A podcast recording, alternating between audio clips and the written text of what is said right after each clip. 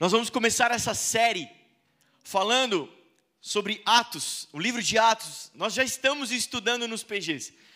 Se você está atrasado, corre, dá tempo ainda. Dá tempo ainda. Ah, se não me engano, de quinta-feira a gente está. Qual que foi o último? Onzimo. Capítulo onzimo. Já, né? Essa semana a gente chega no dozimo, né? Então dá tempo, não chegou na metade ainda. Porque Atos tem quantos capítulos? 20, rapaz, meu Deus, olha aí, Juliano, que, que, que orgulho, hein? Que homem, gente. Amém. Amém. 28 capítulos, ainda não chegou na metade, mas dá tempo de você participar. Quem está participando, estudando, amém? Glória, está sendo bênção na nossa vida. Essa série tem outra proposta. A gente não vai fazer um estudo bíblico aprofundado do livro inteiro. Nós queremos aqui ao longo do mês de maio, então vai durar aí, talvez aí três, quatro domingos, mas ao longo desse mês construir princípios espirituais poderosos que nós podemos extrair desse, desse livro tão importante para nós, nos dias de hoje, para a gente fundamentar ainda mais aquilo que nós já estamos fundamentando desde o começo do ano. Quem estava vivo já desde o começo do ano? Amém. Amém. Então você vai entender o que eu vou dizer. No começo do ano nós começamos fazendo uma série, A Igreja Viva, falando sobre algumas, alguns fundamentos dessa casa, dessa comunidade. Falamos da visão, missão, falamos de, de algumas coisas, mas fundamentando, sempre apontando para a igreja de Jesus, não só para nós, nossa comunidade. Tá todo mundo olhando para vocês. Quase caiu? Ah, livramento do Senhor, amém, glória. Amém, tá vendo? O Espírito Santo já está atuando entre nós. É... Agora você me fez esquecer onde eu estava, agora você vai ter que lembrar. Você que chutou ali, vai. Nós falamos, né, não apontando para a igreja só nossa, mas apontando para a igreja de Jesus. Depois nós fizemos uma série falando sobre discipulados, falando sobre discípulos bastante. Amém, gente? Vocês lembram disso? Glória a Deus. Então a gente está vindo fundamentando a igreja contemporânea, a igreja de hoje, a igreja que está aqui. Então, no, no, lá no PG, a gente falou sobre isso. Atos, o livro de Atos dos Apóstolos, tem 28 capítulos, mas não é o fim, porque o livro continua sendo escrito até os dias de hoje. Porque foi derramado sobre nós e a igreja apostólica enviada com uma mensagem, somos nós e continuamos vários homens ao decorrer da história da humanidade a escrever, a escrever a história de Deus nos dias de hoje. Então eu e você somos convidados a nós que convidados, comissionados, impelidos a continuar a escrever a história de Deus na terra. Amém? Poxa, a história, o livro de Atos fala muito sobre o apóstolo Pedro e bastante sobre o apóstolo Paulo. Paulo e Silas, Barnabé, os seus, os seus ajudantes, mas fala muito das viagens missionárias de Paulo e de Pedro. Enfim, a gente vai continuar estudando, você vai ver bastante disso. Mas e o apóstolo André? E o apóstolo João e outros apóstolos que foram também enviados para diversas a, a, partes do mundo e escreveram suas histórias. E muitos e muitos homens ao longo dos séculos continuam escrevendo e nós fomos comissionados a participar dessa história. Amém? Não por menos o apóstolo vai nos chamar de cartas vivas, cartas ambulantes, onde uma história está sendo escrita em nós para outro. Por um remetente e para um destinatário. Uma carta não é para ela em si mesma, uma carta é para alguém. E o Senhor está escrevendo uma carta através de mim, através de você para alguém. Será que o Senhor pode usar a tua história para inspirar, para salvar, para alcançar o perdido? Será que pode? Fecha seus olhos e diz sim para o Senhor. Então, diz sim, Senhor, pode usar a minha história. Escreve a tua história em mim. Apaga as linhas de tragédia, de terror. Escreve uma história nova, Senhor, nessa comunidade, nos meus irmãos, em nós, em nome de Jesus. Amém. Amém. É disso que nós vamos falar. E eu vou querer ler, construir com vocês hoje, a partir do capítulo 3.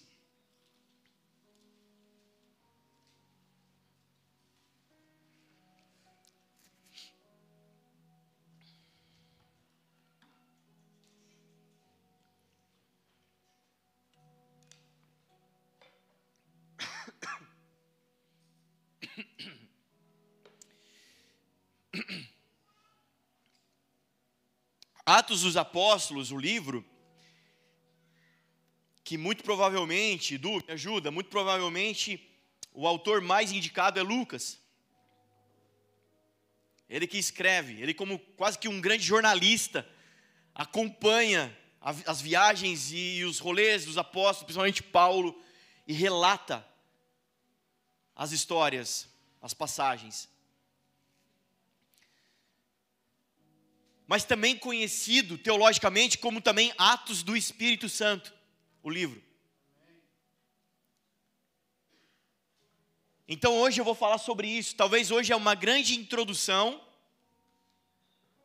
um panorama, um contexto. Vou gastar bastante tempo nisso, então vem comigo, prende sua atenção aqui, para você não perder nada. E hoje eu vou falar sobre isso, Atos do Espírito Santo. Porque antes de nós lermos o capítulo 3, é a passagem de Pedro e João subindo ao templo e vai curar um aleijado na porta do templo, a gente já vai ler. Mas antes, uma grande introdução. Por que, que é importante estudar o livro de Atos para os dias de hoje? Por que, que nós estamos fazendo isso no PG, aqui? Por que, que isso é importante? Qual a importância do livro de Atos para nós? O que, que e é um dos livros de mais alta importância no Novo Testamento para nós, como igreja, como comunidade hoje como cristãos. Por que, que isso é importante? E para você entender a importância disso, a gente precisa voltar um pouquinho na história, lá em Gênesis. O Senhor cria o jardim, Ele cria a natureza, Ele cria o homem. E o Senhor habita no jardim, e o Senhor passeia no jardim, e o Senhor habita com o homem. Por quê? Porque desde o Gênesis, desde sempre, o desejo de Deus é habitar com sua criação, é habitar com os homens. Porque Deus, quando cria Adão, Ele não cria qualquer coisa. Quem estava aqui semana passada? Levanta a mão. Quem assistiu a mensagem pelo YouTube? Você não veio? Amém. Eu falei do Emanuel, Deus no barro. Quem se lembra? Amém. Do pó ele faz o homem e toda a criação. Ele diz: haja mas só o homem, só Adão, ele coloca de si mesmo, ele coloca a mão para fazer. E eu falei que ele é a fonte das águas e por isso o barro, né? Falamos sobre isso. E toda a intenção de Deus é habitar conosco. Por quê? Porque o Senhor não fez qualquer um, um boneco de barro, ele fez filhos. E todo desejo de um bom pai é habitar com os seus filhos é ter relacionamento com os seus filhos. Então, a primeira coisa que a gente aprende aqui, quero destacar: Deus não só criou você, Deus só não permitiu que você viesse à vida, Ele quer ter relacionamento com você, como um bom pai, Ele quer se revelar para os seus filhos. E, e ter intimidade, ter amor, ter relacionamento, ter coinonia, ter comunhão. Mas você conhece a história, vem o pecado original e o homem é separado da presença de Deus. Romanos vai dizer: todos pecaram, por isso foram separados da glória de Deus, destituídos, caíram da glória de Deus. E a partir então na história entra a morte. E a morte nada mais é do que isso, a separação de Deus. Amém? Então, vida de Deus, vida com Deus, é o contrário de morte. Se morte é separação de Deus, então vida com Deus, vida abençoada, vida abundante, não é um monte de coisas que eu desejo, mas então é união com Deus. Talvez em alguns lugares, em algumas teologias, se você for muito abençoado, tiver muitas coisas e tudo der certo para você, é porque você está tendo vida com Deus. Mas não se engane, vida com Deus é vida próxima de Deus, é vida em comunhão com Deus. Amém? Então entra na história a separação. E nesse período, lá em Moisés, tem um evento que chama a nossa atenção, que é o tabernáculo. Vamos lembrar a passagem, em Êxodo, aconteceu a história, a humanidade cresceu, os filhos de Deus, ali a, a herança de Abraão, seus descendentes, estão escravos no Egito, Moisés, um grande libertador, tira, usado por Deus, tira aqueles, aquele, aquele povo do Egito, das garras de Faraó, o Egito que significa o mundo, que significa Faraó, que significa Satanás, livra o povo do pecado, da morte, da separação e das garras de Satanás, de Faraó, leva então para o deserto. E no deserto esse Deus começa a se revelar em amor, começa a se mostrar para esse povo. E dentre a, a, as estratégias adotadas, ele diz para Moisés: Moisés, sobe aqui ao monte, eu preciso falar com você ter uma reunião. Moisés sobe ao monte. Quem está comigo até aqui na história? Amém. Ele sobe no monte. O Senhor Deus, ele passa um, um, começa a passar um, um vídeo no telão para Moisés. Deixa eu dar uma contextualizada, tá bom? Para ficar mais fácil. O Senhor Deus, ele passa, começa a passar um vídeo para Moisés. Moisés, você está vendo isso daqui? Moisés, tudo que você estiver vendo no vídeo, copia. Toque prancheta, folha sulfite, caneta. Faz um croqui de tudo que você está vendo. Copia tudo isso daqui, Moisés. Escreve, desenha. Desce lá embaixo e faz igual, Moisés. E sabe o que Moisés viu e desenhou e copiou? O tabernáculo.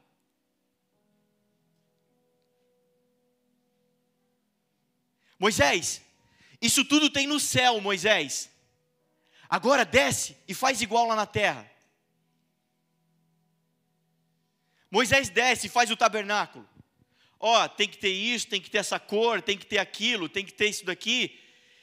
E sabe o que acontece no tabernáculo? De tempos em tempos, Deus desce na terra e habita entre os homens na terra. Então, sabe o que acontece no tabernáculo no céu? Deus está no meio dele e habita entre aqueles seres. Amém. Mas a nuvem anda e todo mundo tem que andar. Eles juntam um acampamento, recolhem o tabernáculo e vão caminhar a jornada. Você conhece a passagem de ser crente, Moisés, o líder, ele desce do monte, ele entra na tenda para falar com Deus e ter reuniões. A Shekinah, a nuvem de glória, desce na terra, fica na porta da tenda. É a presença de Deus descendo na terra e habitando entre os homens.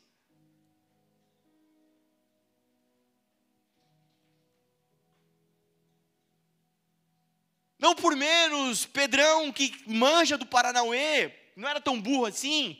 Ele sobe no Monte da Transfiguração com Jesus, e lá no Monte da Transfiguração aparece Moisés e Elias. E Pedro falou: Uau, cara, vamos fazer uma tenda, porque Deus habita nas tendas.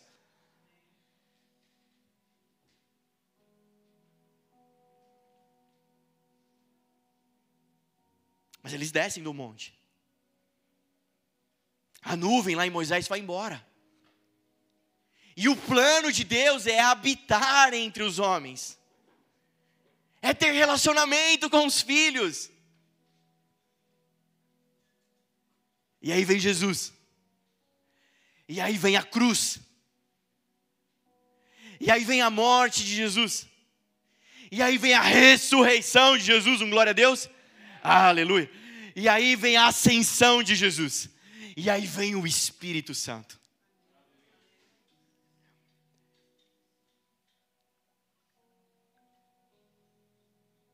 e o Espírito Santo vindo, Deus agora está na terra de novo.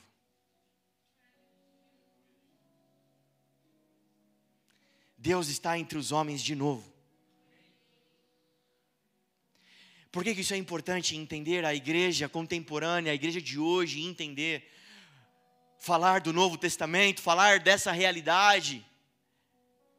Porque se Deus estiver na terra, há esperança, há salvação.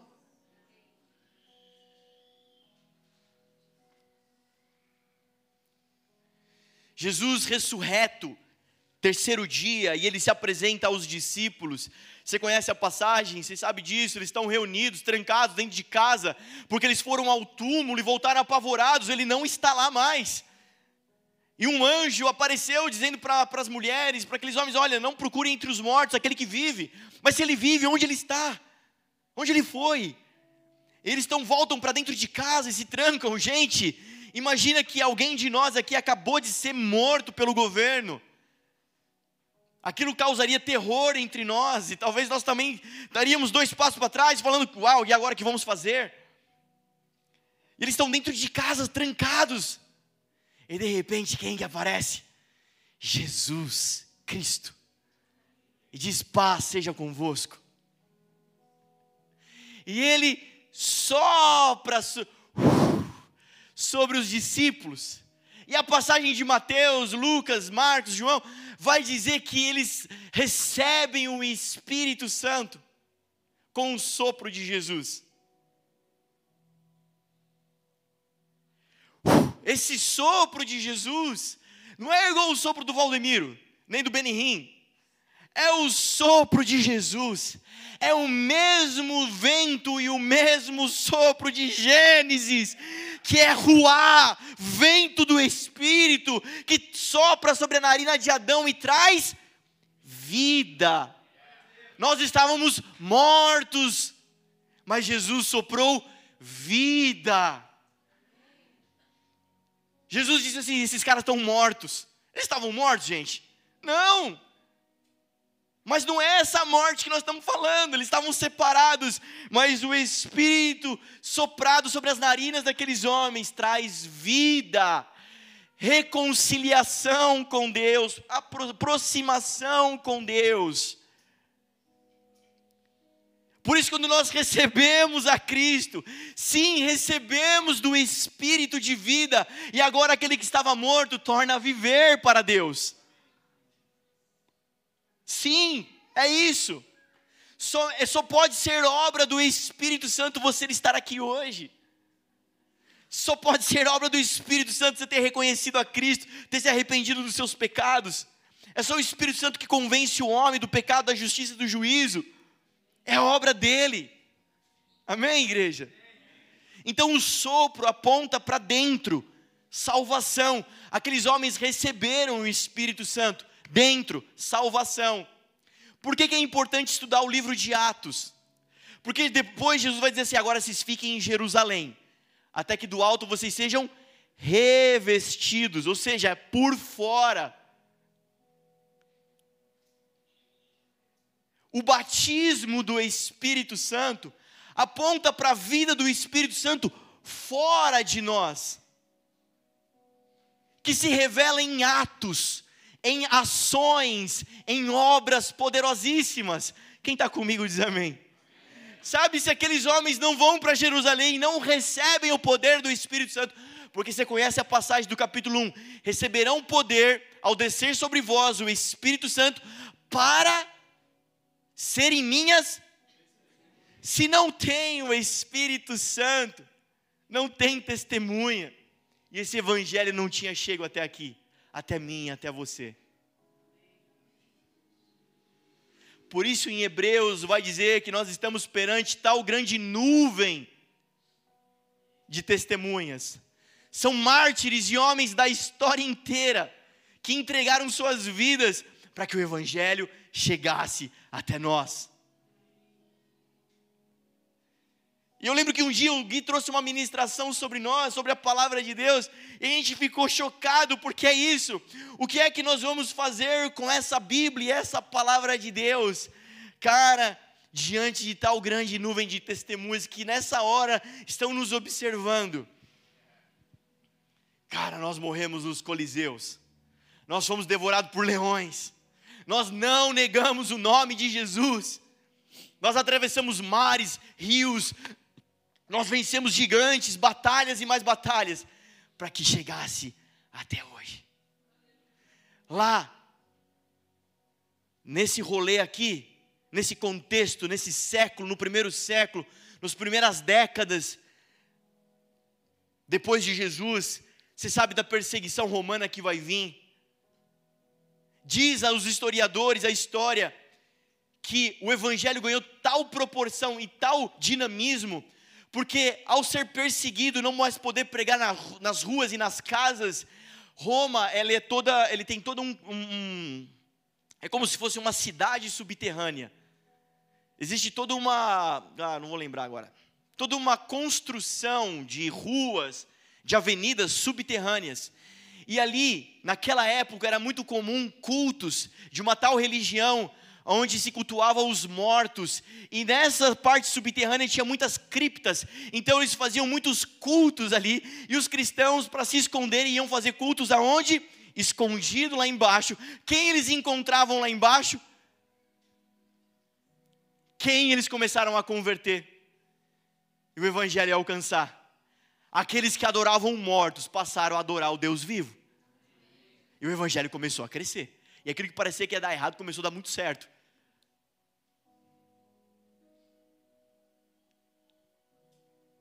Então tá um nuvem de testemunha, gente. A gente foi no cemitério escondidinho pregar e fazer culto. E vocês que hoje têm tudo, como nós estamos lidando com isso? Nós carregamos o encargo. Nós recebemos o bastão e o legado. Nós recebemos dessa porção. E por isso nós queremos corresponder. Quem está comigo diz amém.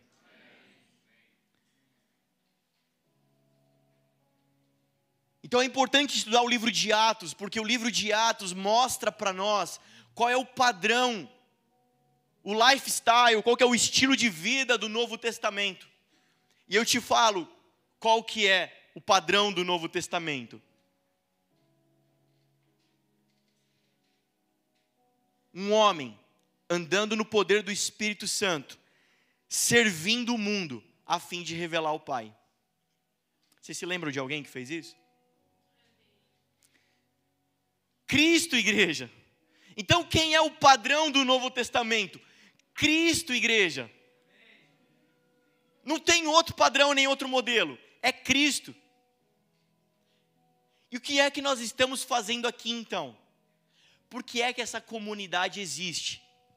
Por que, é importante estudar o livro de Atos? Porque sabendo disso, e olho para mim e falo, eu não, sou parecido nada em Cristo. Eu entendo a comunidade e a igreja. Porque Efésios 4 vai dizer que é desse lugar que nós somos aperfeiçoados, maturados até alcançar esse efeito ficou bom. Meio Robocop, né? Cara, gente, eu, não, eu vi. Eu vi aqui, tá? Eu vou contar para vocês o que eu vi. O Mateus, ele tava assim, ó. Aí ele deu uma soneca, foi no botão. Brincadeira, Mateus.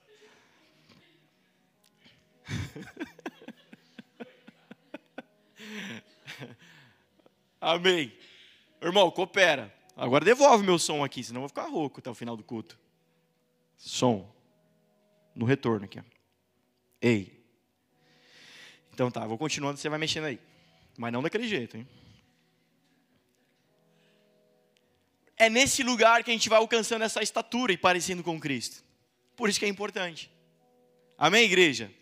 Então, quando eu olho para Jesus, era um homem, Filipenses 2,7, andando no poder do Espírito Santo, Lucas 4,14 servindo o mundo, Filipenses 2,7, a fim de revelar o Pai. Não é qualquer homem, é um homem cheio do Espírito Santo. Servindo o mundo, e é que é servir o mundo, aqui eu quero te ajudar a entender. O que é servir o mundo? Não é fazer o que o mundo quer, não é pegar a bandeja e ficar agradando todo mundo. O que é que Jesus fez? Ele começou a destruir as obras do diabo. Então, servir o mundo é destruir as obras do diabo. Obras da maldade, obras das trevas, doenças, enfermidades, opressões, prisões e etc. E tudo isso ele fazia para quê? Para revelar o Pai. João 14, 9 vai dizer: Quem vê a mim, vê o Pai. Amém, gente? Esse é o padrão que está estabelecido para nós. Esse é o padrão que nós queremos para as nossas vidas. E não dá para entrar em todos os detalhes aqui, por isso você tem que ir no PG. Você tem que ir lá pegar os detalhezinhos. Você tem que fazer escola. Você estudar mais um pouquinho, para pegar todos os detalhes. Porque os apóstolos, se a gente lê o livro de Atos, é um dos livros mais sangrentos que tem na Bíblia, mais violentos. Eles pregavam aqui e morriam ali. Eles operavam no poder de Deus e eram crucificados, martirizados logo à frente. Eles falavam do amor de Deus, cumpriam a obra de Deus e eram presos em seguida, açoitados.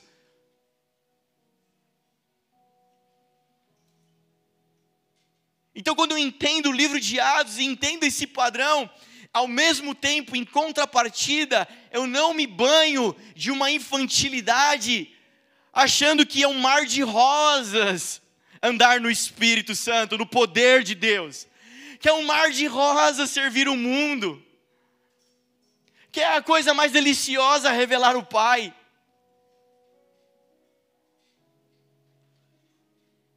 Fazer tudo isso é estar pronto para morrer amanhã. Quem está comigo diz amém. Cara, aqueles homens falavam da volta de Jesus como se fosse daqui meia hora, como se fosse amanhã. E eu vi alguém dizendo assim, uma infantilidade, né? Talvez, coitado, ele, vamos entender os irmãos, né? Você, ixi, eles nem sabia que ia demorar mais de dois mil anos e Jesus não voltou ainda. O apóstolo Paulo estava desapercebido. Irmãos, deixa eu te dar um dado. Estava o apóstolo Paulo e a sua trupe fazendo uma turnê com a sua banda de rock pela Ásia e pregando o evangelho. Eles falaram assim: vamos entrar na Ásia agora e vamos tocar naquele festival para a gente pregar o evangelho. E o Espírito de Deus disse: não. Ele falou, puxa, o Espírito Santo nos impediu. Eles saíram, foram logo ali adiante, na próxima cidade, disse aqui, pô, aquela não dá mais, nessa daqui dá. Vamos entrar aqui, vamos tocar o terror. O Espírito de Jesus disse não. E eles não entraram. Eles eram homens capazes de discernir ao seu eu interior, a sua voz interior, a voz do Espírito de Deus e a voz de Jesus. Querido, você não sabe nem se você está louco, está pensando coisa, coisa, você nem sabe o que, que é eles não eram qualquer gente, desavisada, achando que Jesus ia vir daqui a pouco e Jesus ia demorar dois mil anos. Quando o apóstolo Paulo, pega isso aqui, pelo amor de Deus, igreja. Quando o apóstolo Paulo vive sua vida como se fosse encontrar com Jesus no dia seguinte, é porque ele sabe que ele vai morrer daqui a pouco.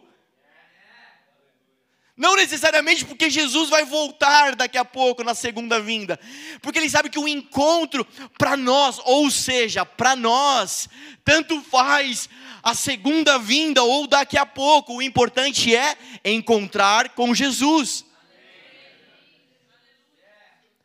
Atos dos Apóstolos fala de gente que vive no padrão de vida da expectativa de encontrar com Jesus. Irmão, qual é a tua expectativa? Deus vai fazer não sei o que para mim aqui, agora, na terra. Não, irmão. Isso daí vem no pacote. Mas coloca tua expectativa no céu. Coloca tua expectativa em encontrar com Jesus. Coloca tua paixão. Ih, não fui eu, fui eu? Mateusão, você está demais hoje, hein? Coloca tua expectativa em encontrar com Jesus. Aí, o pastor Resto vai me ajudar, fica tranquilo. Obrigado. Obrigado, gente. Sem vocês, o que seria de mim? Um tocando, o outro cuidando do som, o outro fazendo U. É uma família isso aqui, né? É, é uma equipe pregando. É um time ministrando aqui juntos. É, tô falando sério, cara. A sua lágrima me incentiva a continuar e falar mais uma hora e meia. Amém. A pregar com paixão.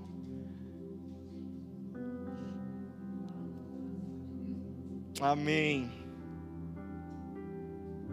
O padrão do Novo Testamento é isso. Não quer dizer que vai dar tudo certo. Não quer dizer que vai ser mar de rosas e flores. Quer dizer que eu vou me encontrar com Ele daqui a pouco. E às vezes a gente fica preocupado com a morte, cara. Nós vamos, nós vamos hoje aqui, Gabi, minha secretária, secretária da igreja, sei lá, qualquer um também voluntário pode ser. Vou pegar uma folha aqui, nós vamos fazer um abaixo assinado nós vamos firmar um contrato aqui, nós vamos firmar um compromisso aqui. Prime... A gente não teve esse, esse prazer aqui ainda, mas o primeiro dessa comunidade que morrer, nós vamos fazer festa no velório, amém? Porque essa comunidade vai andar na revelação de encontro com Jesus.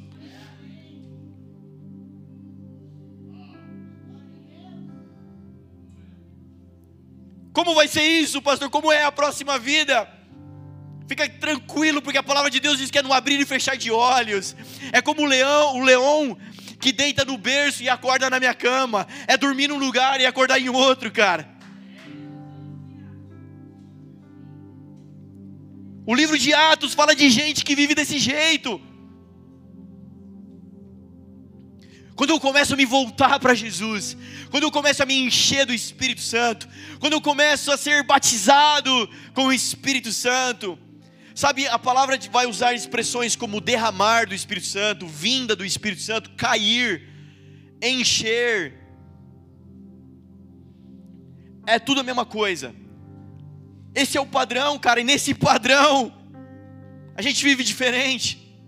É loucura para o mundo, é loucura para os homens, mas é poder de Deus. Amém? É isso.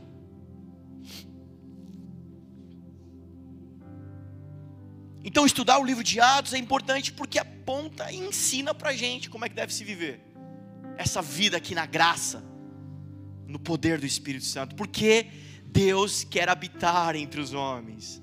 Deus não quer que você venha só no culto, Ele quer morar com você. Ele quer te encher de alegria. Cara, pensa no pacote que vem com ele. A, alegria, a paz que excede todo entendimento. E vai, acha aí, eu sei que você manja. O padrão é Jesus. Jesus, Filipenses vai dizer que, embora sendo Deus, se fez homem, e como homem se fez servo. Era homem mas lá em Mateus, quando ele, Jesus ele é tentado no deserto, diz a palavra que ele volta então no poder do Espírito Santo para a cidade, para Galiléia. Ele já era um homem no poder do Espírito Santo. O Espírito Santo, igreja, está de Gênesis a Apocalipse na Bíblia. Se você for ver Saul, Saul quando ele é levantado como rei, foi o Espírito de Deus que empoderou Saul. Sansão fazia o que fazia porque o Espírito de Deus via sobre Sansão.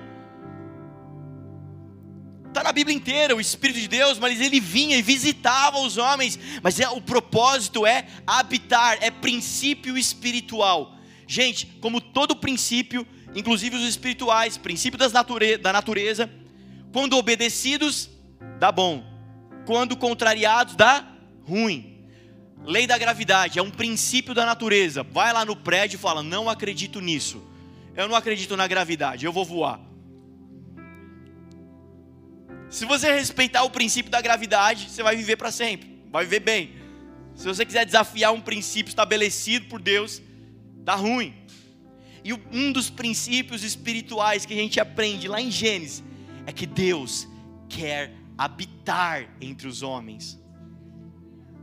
Deus não quer igrejas abertas. Deus quer habitar na terra. E aí, muitas pessoas estão dizendo: Deus, eu quero ser esse canal, eu quero ser esse templo, eu quero ser esse vaso, que nome você quiser dar. Eu quero ser essa, esse meio pelo qual o Senhor pode tocar a terra.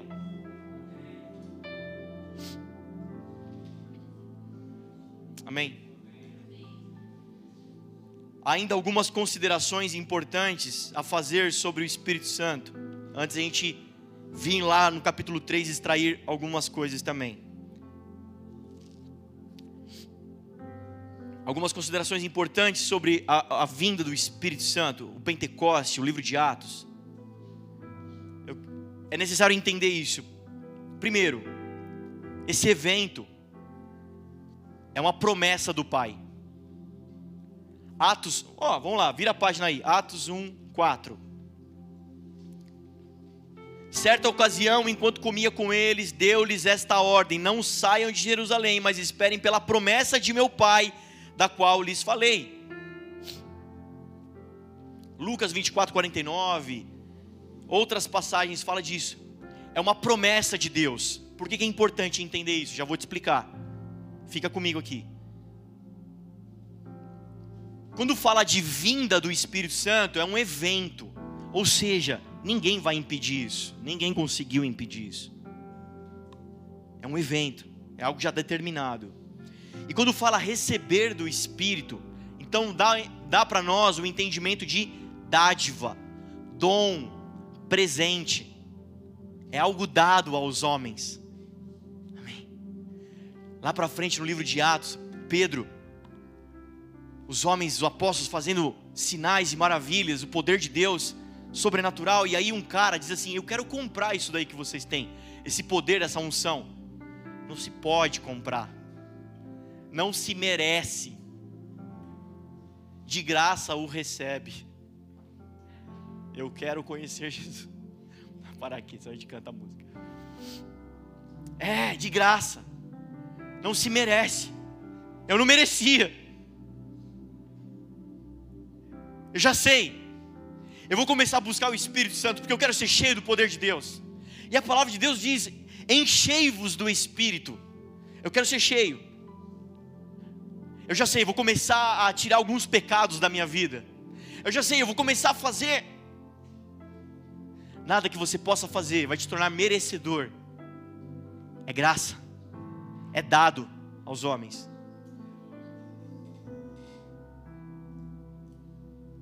Promessa de Deus. Se é promessa de Deus, eu tenho que te falar isso, igreja. O nosso Deus é um Deus de promessas. E o melhor ainda, Ele não é homem, Ele não falha nas suas promessas. Amém?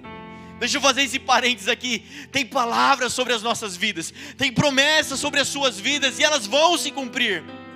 O poder de Deus, ele não falha nas suas palavras, elas vão se, elas vão se cumprir.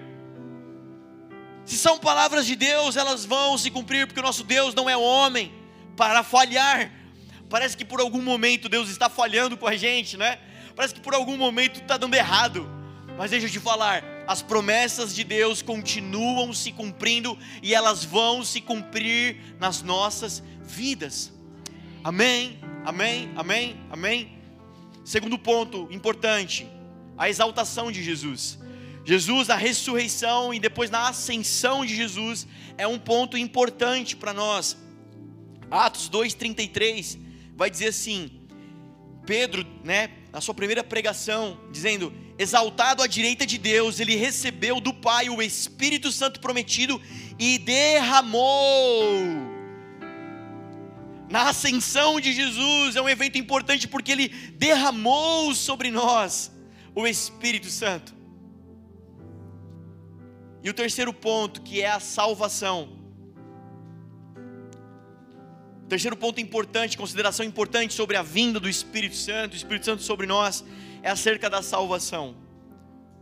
Como eu recebo o Espírito Santo? Crendo em Cristo Jesus, fé em Cristo Jesus. João 1,12.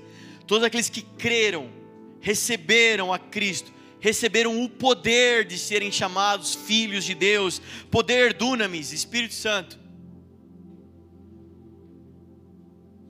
na salvação, no ato do, do crer em Jesus, do encontro com Cristo, é importante porque a consequência é o Espírito Santo vindo sobre o homem.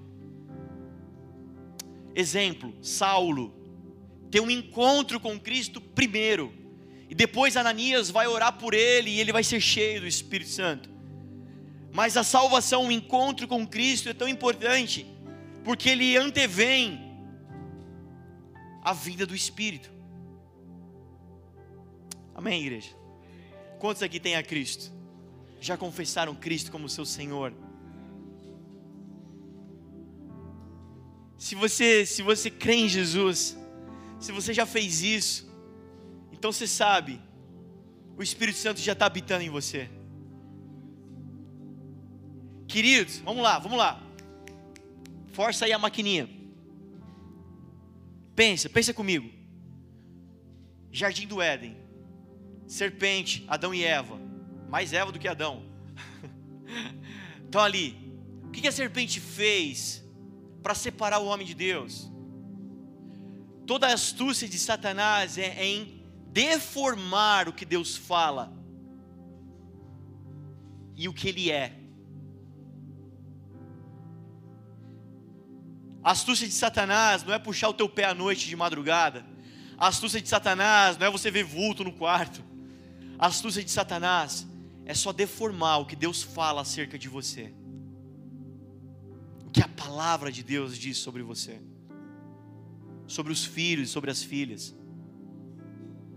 E Deus não faz menção nenhuma de filhos deformados andando pela terra, de filhos aleijados andando pela terra, emocionalmente, espiritualmente. Ele fala de filhos curados, filhas saradas, de dentro para fora.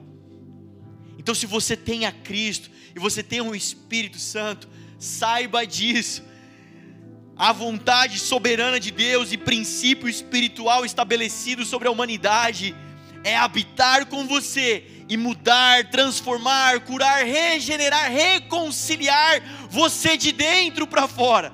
Amém?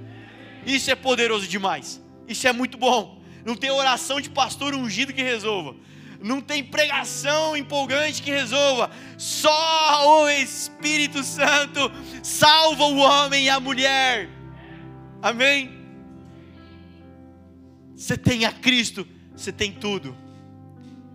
Diga comigo, com voz de profeta, eu já tenho tudo. Você já tem, cara.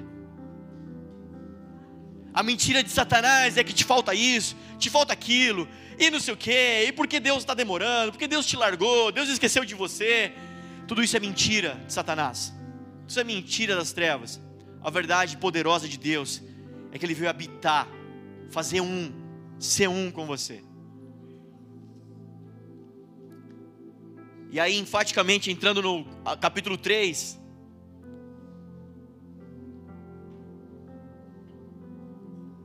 Eu queria falar sobre a missão do Espírito Santo, então. Capítulo 3 diz assim, verso 1: Certo dia, Pedro e João estavam subindo ao templo na hora da oração, às três horas da tarde estava sendo levado para a porta do templo, chamada Formosa, um aleijado de nascença, que ali era colocado todos os dias para pedir esmolas aos que estavam no templo. Vendo que Pedro e João iam entrar no pátio do templo, pediu-lhes esmola. Pedro e João olharam bem para ele e então Pedro disse: Olhe para nós. O homem olhou para eles com atenção, esperando receber deles alguma coisa. Disse Pedro: Não tenho prata nem ouro, mas o que eu tenho se lhe dou em nome de Jesus Cristo Nazareno, ande. Segurando pela mão direita, ajudou a levantar-se, e imediatamente os pés e os tornozelos do homem ficaram firmes, e de um salto pôs-se em pé e começou a andar. Depois entrou com ele no pátio do templo, andando, saltando e louvando a Deus. Quando todo o povo o viu andando e louvando a Deus, reconheceu que era ele o mesmo homem que costumava mendigar sentado à porta do templo, chamada Formosa Todos ficaram perplexos e muito admirados com o que lhe tinha acontecido. Com essa passagem, eu quero extrair com vocês missões do Espírito Santo na terra. Ou seja, esse Espírito que habita em mim e em você, na igreja de Cristo. Então, peraí, tem um propósito para isso, tem um porquê disso. Primeiro deles que o Espírito Santo opera no homem, guiar em toda a verdade. João 16, 13. Quando o Espírito da verdade vier, ele os guiará a toda a verdade. E que verdade é essa? Verdade de Cristo. João 14, 6. Eu sou o caminho, a verdade e a vida. Verdades poderosas de Cristo Jesus. Ele nos guiará nas revelações e nas palavras de Jesus, que carrega as verdades espirituais de Deus para nós. O Espírito Santo nos, faria, nos fará lembrar de todas as palavras, de todas as coisas, vai nos guiar. É um guia. Amém? Romanos 8, 14 em diante. Todos os filhos de Deus são guiados pelo Espírito de Deus. Então, quem são os filhos de Deus na terra? Aqueles homens e mulheres que são guiados pelo Espírito, não pela cobiça, pela vaidade, pela dor, por nada, são guiados pelo Espírito de Deus. Amém? Quantas vezes já aconteceu com você ou só comigo? Você fala, mano, quero fazer tal coisa. E o Espírito Santo fala, não, não faça isso. Quero colocar tal roupa. E o Espírito Santo fala, não, não coloca essa daí não. Mulherada, né? Já tentei fazer tatuagem várias vezes. Ficaria bem de tatuagem, ficaria, gente. O braço fechado, assim, bonito, né? Pastor moderno, né? Pô, a igreja não aprovou, deixa quieto. Joguei um verde, mas não deu o resto. e o Espírito Santo fala: Não, cara, não faz não. Então não fiz até hoje. Eu lembro uma vez que fui para a praia.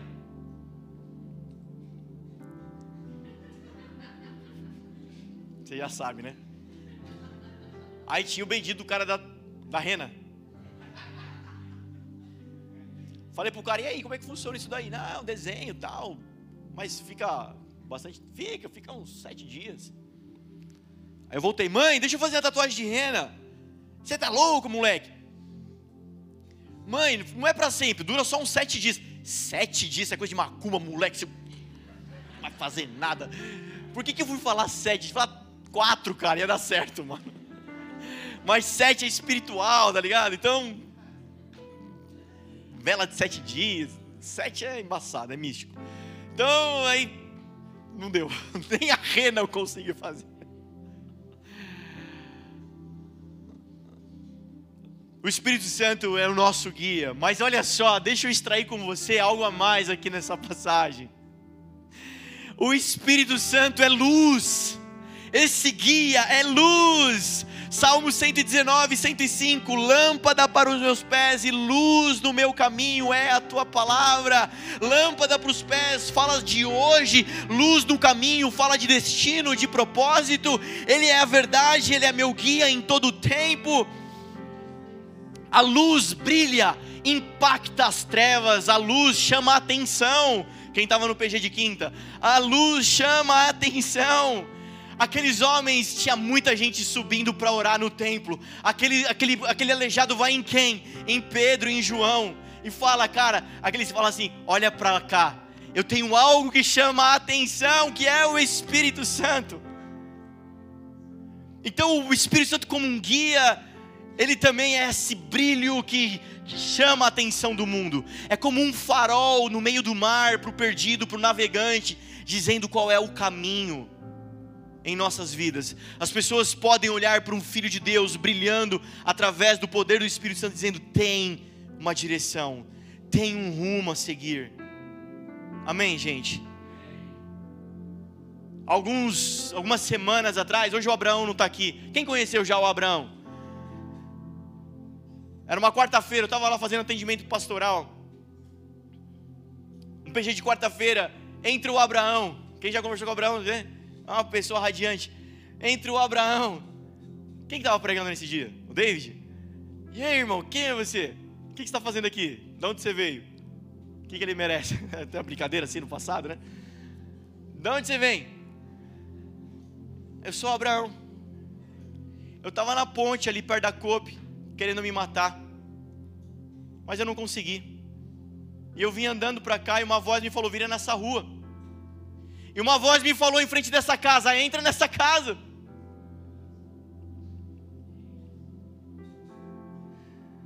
No outro dia ele estava com a esposa no PG de quinta. E se você reparou, eles não faltam um culto mais. Hoje deve estar com a mãe comemorando, né? Uma luz estava brilhando naquele lugar. Pessoas incendiadas estavam iluminando aquele lugar. E aquele que entrou em trevas falou: Peraí, eu não preciso me matar. Existe um caminho a ser seguido. Existe uma rota de fuga para minha dor, para o meu desespero.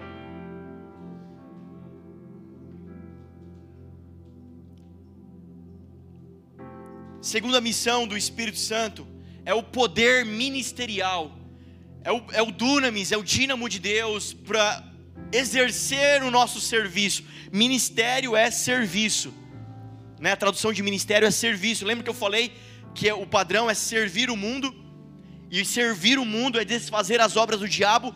O Espírito Santo é o poder sobrenatural de cura. Ele diz assim: Eu não tenho nem prata e nem ouro, mas o poder sobrenatural que eu tenho, isso eu vou te dar. Levanta e anda. E esse poder está sobre nós.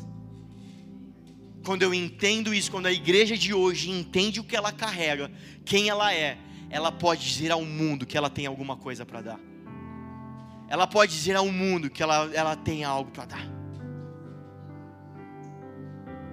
sexta-feira, sexta-feira, ficamos até tarde no casarão fazendo um atendimento, e aí eu estava saindo já, já era tarde da noite, e aí a minha esposa maravilhosa falou assim: Quero uma pizza doce. Ah, isso aí, cara. Vamos lá pedir uma pizza doce. Tá certo, né? Ela merece. Ela merece. Peguei três, tô brincando. Vamos pegar uma pizza doce. Aí fui lá no Cristóvão, pedi a pizza doce. Prepara aí que eu já venho pegar. Deixei eles lá no casarão, a Dani e o Leon. E aí, falei, deu a hora, vou lá pegar a pizza. E aí saí do casarão sozinho. E de repente um homem do outro lado da rua olhou para mim assim e arregalou os olhos e falou: Ei, ei, você, você, você, você, você. E eu falei: Putz. Só tem eu aqui, não tem mais ninguém. E ele já atravessou a rua correndo, com os olhos de noia e veio reto. Você, você, você, você, me dá, me dá. Eu falei: O que, que você quer que eu te dou? não sei, o que, que você quer que eu te dou? O que, que você quer? Não, não, não, irmão, é, é, é, rapidinho. Me dá, me dá, eu quero 10 reais para cheirar um pó. Eu falei: Eu não vou te dar 10 reais para cheirar um pó. Não, não, não, não, irmão, é sério. Tô aqui, meu nome é tal, mostrou a certidão, os documentos dele. Eu, eu, me dá, me dá. Eu só preciso de 10 reais para cheirar um pó hoje. Eu falei: Eu não vou te dar 10 reais para cheirar um, cheirar um pó. Não é porque eu não tenho aqui. Você tem, tem Pix? Tem, tem Vou passar o cartão? Então não dá. Eles não têm dinheiro aqui, cara. Mas o que, o que eu tenho eu vou te dar. Ele olhou para mim e falou: Eu sabia que você era evangélico.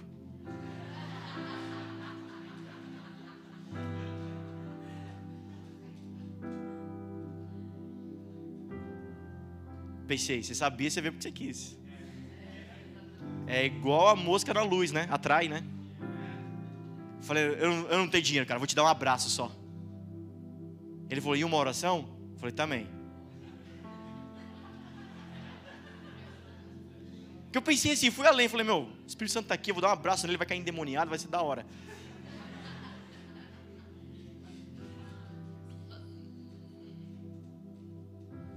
Deixa a luz brilhar, irmão. Deixa o Espírito Santo brilhar. Satanás vai querer colocar lençol em cima de você, cobertor, tacar cocô em você, tacar barro em você, ele vai querer te deformar, ele vai falar que você não é lâmpada, ele vai falar que você é, é abajur, vai falar que você, você, é, você, é, você é balde, vai falar que você é outra coisa, mas você não é outra coisa a não ser templo e morada do Espírito, que é luz. Deixa Deus falar quem nós somos, deixa brilhar, cara. Deixa brilhar minha pequena luz eu vou deixar brilhar. Amém? É cura. Aquele homem, você sabe, eu te ensinei semana passada, cura não é só cura física, é sozo, palavra grega para salvação. É uma cura no corpo, uma libertação na alma e uma salvação no espírito. É completo. Deus não quer só resolver o teu problema de ouvido, o teu problema no olho. Ele não quer só isso, ele quer você inteiro. Ele quer você inteirinho. Amém? E para isso, para Ele te revelar, para Ele revelar o Pai para você, talvez Ele vai desfazer as obras da maldade na sua vida, mas o propósito é ter você para Ele, amém? E terceiro, a missão do Espírito Santo também é, além de ser um guia, além de ser um poder, é também um selo. É um selo sobre nós. O Espírito Santo é uma certeza interna. E também é uma autenticação externa.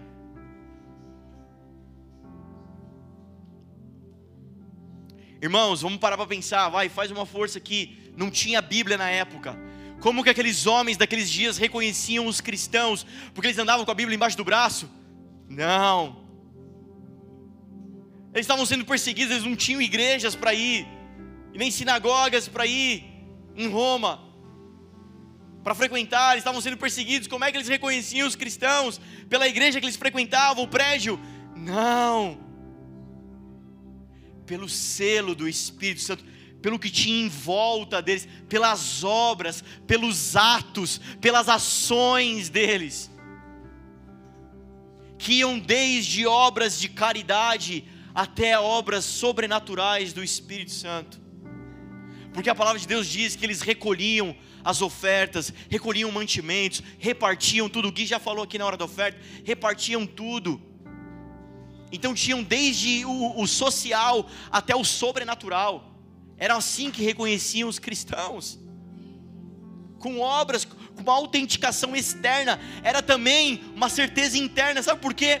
Porque logo depois que acontece isso, essa cura aqui com esse, com esse leproso, não, com esse aleijado, que ele entra no templo cantando, os religiosos querem oprimir Pedro e João, para que não preguem mais. Mas o Espírito Santo é essa certeza interna que ninguém, opressão nenhuma, como Romanos 8 vai dizer, nem anjos, nem demônios, nem a fome, nem a altura, nem o porvir, nem espada, nem ninguém vai me separar desse amor. Selo Pensa numa carta, você faz uma carta e fecha com um selo. Pensa numa bomba hidráulica, tem um selo hidráulico. O selo fala daquilo que divide, que separa o que está fora e o que está dentro. O que está fora do mundo já não pode mais entrar, porque eu estou selado com o Espírito Santo, amém? Amém? Você pode ser legal com essa palavra, cara? O Espírito Santo já estava na arca de Noé. Quando Noé passa o betume na arca, o piste. Já é o Espírito Santo selando a arca para que a água do mundo não entre, a água do juízo não entre na arca.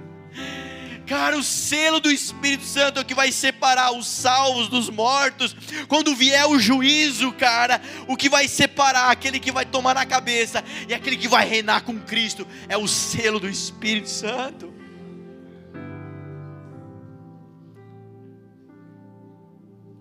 Você pode ficar de pé no seu lugar, a gente encerra. A banda vai cantar uma canção aqui. Feche seus olhos. Feche seus olhos. O Espírito Santo está entre nós, Ele está aqui. Mas talvez existam partes aleijadas em nós e na igreja de hoje mas o Senhor quer trazer cura, trazer movimento para essa igreja.